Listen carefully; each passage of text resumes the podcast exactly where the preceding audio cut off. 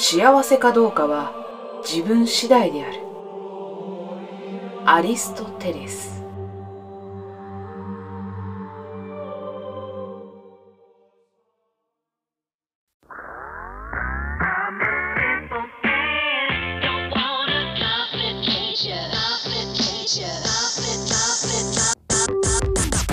皆さんこんばんは。2月10日水曜日。今夜も始まりました。野春の一人でできるもん。パーソナリティはアコールの野春が務めます。思いついたことを適当にしゃべるゆるい番組です。寝る前の隙間時間にいかがですか？今夜もどうぞ最後までお付き合いください。それではタイトルコールいきましょう。野春の一人でできるもん。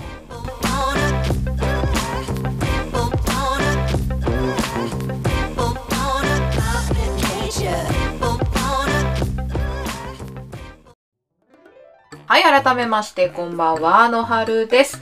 第35回ということで、えー、今夜も短い間ですが、どうぞお付き合いください。えー、35回、みこの日？みこの日ですね。はい、みこさんですね。いいですね。えー、王道のコスプレ代表格の一つですね。ちょっと今の日本が合ってるかわからないんですけど。みこさんね。まあ、バニーか、ミニスカポリスか、みこさんかみたいなところがありますからね。はいはいはいはい。みこさんね。まあ、高校生の頃に、職業体験学習みたいなのがありまして、えー5日間お店であったりとか、そういう施設に行って、えー職業の体験をするんですけれども、まあ大体みんなはねその将来進みたい職業であったりあるいは学問であったりそういうのに関係あるような場所に行くんですけれども私はもうその時すでに大体将来性決まってたのでまあ進学して遊ぶっていうだけですけど。大体その接客業とかが多かったんですね。あの商業系の高校だったんで。でそういう接客業的なことは、まあ、後々バイトなりななりで体験するだろうなと思ったんで、うん、もう、将来的に一切働かなそうなところ、全く関係のなさ、自分の人生に全く関係がなさそうなところを選んで行ったところが神社だったんですね。はい。貴重なね、巫女さんの服を着てね、あれね、寒いんですよね。うん。寒いし暑いですよね。うん。時期的にいつだったかな。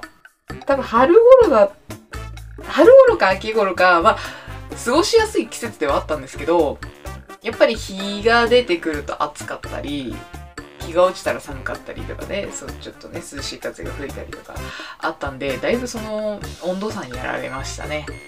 あとね、やっぱり学生がやれることなんてたかが知れてるからね、すごい暇だった。すごい暇な5日間だった。行って、なんか、こまごま掃除とかそういうことして、持ってきたお弁当を食べて、えー、掃除して、帰ります、みたいな。全く身にならないね。あの体験をしてました。ただあの巫女さんのね服を着れたというねそれが大事ですから。それが目的でいけますから、はい、えー、今日はねなんかあのあれです。ねニュースを見てたらあの世にも有名な日本中の8割が知っているであろう NHK 大河ドラマ。それの、えー、1年間やっていたね「キリンが来る」ですが、えー、最終回を迎えたそうです。2月7日に最終回を迎えたんだって、まあ、全然見てないんですけどね、えー最近で言うと唯一見たのが龍馬伝です。めっちゃ前。何年前だあれ。下手したら10年くらい経ってるぞあれ。それ以来ね一回も見たことないしそれ以前も一回も見たことない。龍馬伝だけ見た。なんでだろう。龍馬が好きだったんだかな。まあまああの結構ね日本史がね好きで。特に戦国時代とか、えー戦国直後明治直前くらいまでは好きなんですけれども。で龍馬が好きだったのかな当時ね。で今回キリンが来るねあの去年の年末あたりに、えーキリンが来るは明智光秀が主人公だっていうのを知ってめちゃめちゃ後悔した。めちゃめちゃ好きなのよ明智光秀。その好きになったきっかけが戦国バサラっていうゲームなんですけどあれがねもう私の中の青春なのよ。もうずっとね友達とねずっとそればっかりやってた。中学高校あたりでずっとそればっかりやっててもうすごい楽しかったんですよ。戦国バサラね。イラスト綺麗だしね。あと何ていうの？爽快アクション。もうバッサバッサ雑魚敵をなぎ倒す。その快感ね。あれ素晴らしかったですよ。はい。あと有名声優さんをたくさん使っていただいてですね。あの当時アニメにもねちょっと興味を持ち始めた私にとってはあのなタイムリーというかね。ものすごく素晴らしい作品でしたね。はい。その中で、えー、一番もうトータルで結構出てるじゃないですか。4とか5とか出てるのかな。トータルで、まずっと推してるのが明智光秀だったんですね。みっちゃんですね。はい。それであのまあ日本史の方の明智光秀も好きになったんだけど日本史もほらやっぱり新しい文章とか何かが見つかるとどんどん更新されていくじゃないですか。本当は織田信長はそこまで悪いやつじゃなかったみたいなね。話があったりとかやっぱり豊臣秀吉はクズだったみたいな話とかさ。いろいろね出てくるじゃないですか。でまあその明智光秀のねその今まで語られてた部分の明智光秀と新しく分かった部分とかねいろいろ知っていくとねあの不憫でかわいそうな人なんですよ、うん、あのふわっとしか覚えてないから何とも言えないんだけどなんかあのすごい頑張っっていう。報われない人だったのかな。まあそんなね明智光秀が主演の「キリンが来る」が最終回になったんですって。だから今ねあの私慌ててね DVD の方でね追ってます。まだ全然見てないんだけどね。とりあえず一旦全部揃えてから一気に見ようかなと、うん、1話長いじゃん。50分か1時間あるじゃんあれ1話ね。めっちゃ長いじゃん。だからあのー、ね。ちょこちょこってね見るよりはこうすごい時間が取れる時に一気にバーンって、えー、でもあれ何話あるの ?50 何話くらいあるでしょ？1時間か50あのー、見れないね。長期休みとかがあればあのー、パッて見れますけど。まあまあまあまあちょっとずつね見ていきたい。せっかくのね推しの明智光秀のね大河ドラマなんで。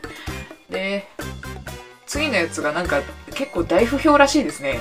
詳しく知らないんですけどなんかほら大河ドラマといえば歴史上の人物みたいなイメージがあるじゃない。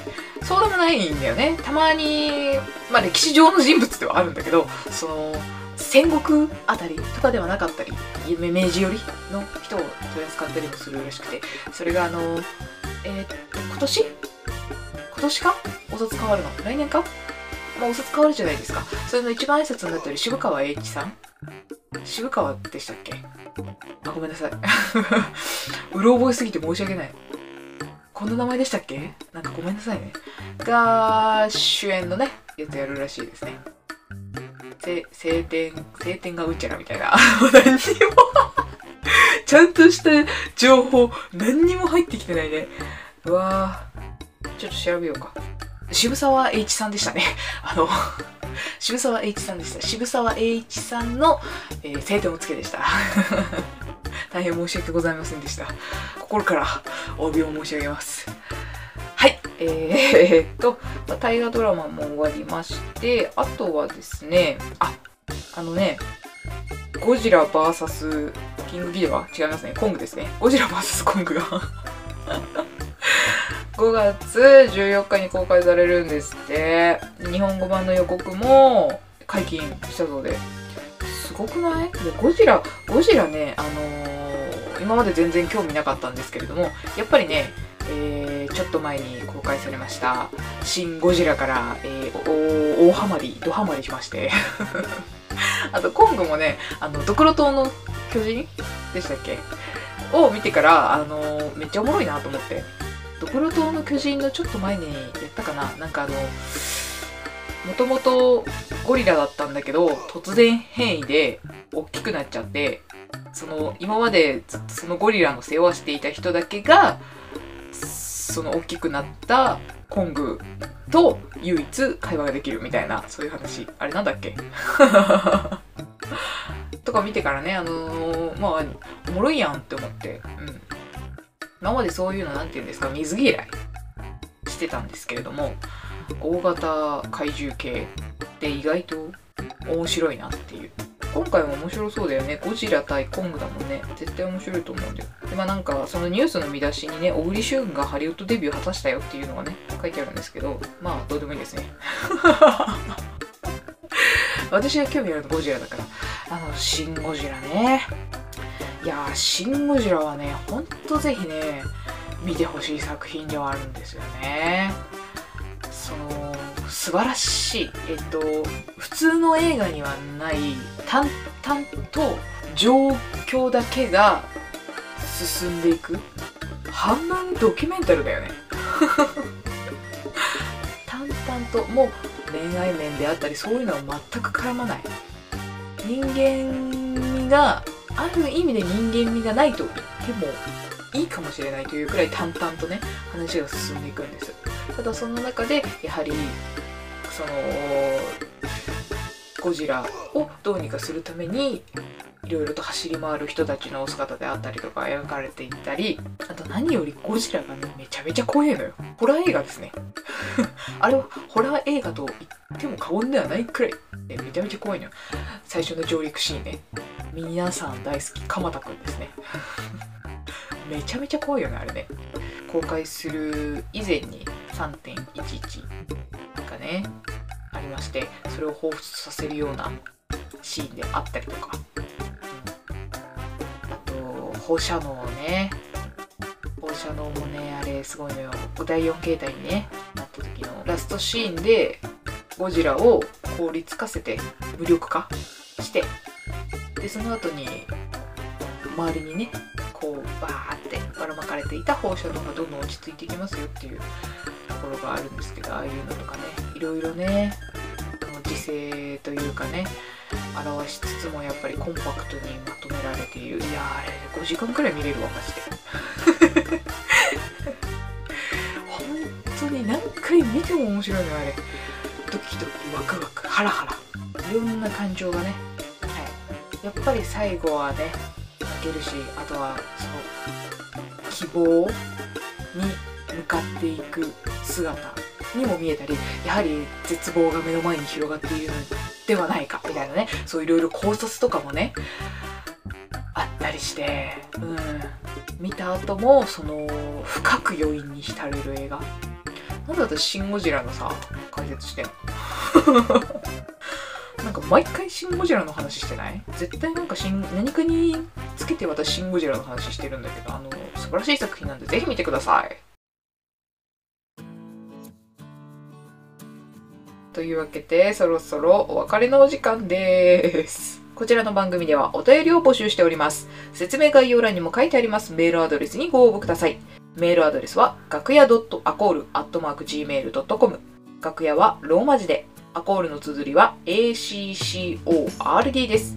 楽屋 .acol.gmail.com までお願いします。というわけでエンディングです。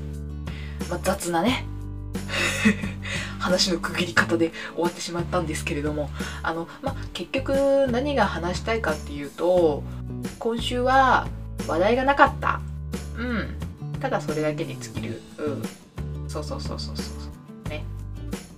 まあ、えー、来週の日曜日はね、えー、バレンタインなんで皆様ドキドキワクワクのバレンタインでございますまあこういうご時世なんで直接渡すなんてことはできないんでしょうけれどもね特に男性諸君はねこうワクワクしながらね是非次の日15日学校行っていただけると。まあ職場のね職場の男性方もね、まあ、ギリチョコくらいはもらえるんじゃないかなっていうすごい淡い期待を抱いてね15日行っていただけるといいかなと思います。自分に対してのご褒美チョコみたいなのもありますからね。あの美味しいチョコいっぱいあるんでねチョコの話しないって言ったのにしちゃった。もう終わろう。というわけでここまでお付き合いくださりありがとうございましたまた来週お会いいたしましょうワコールの野春でした。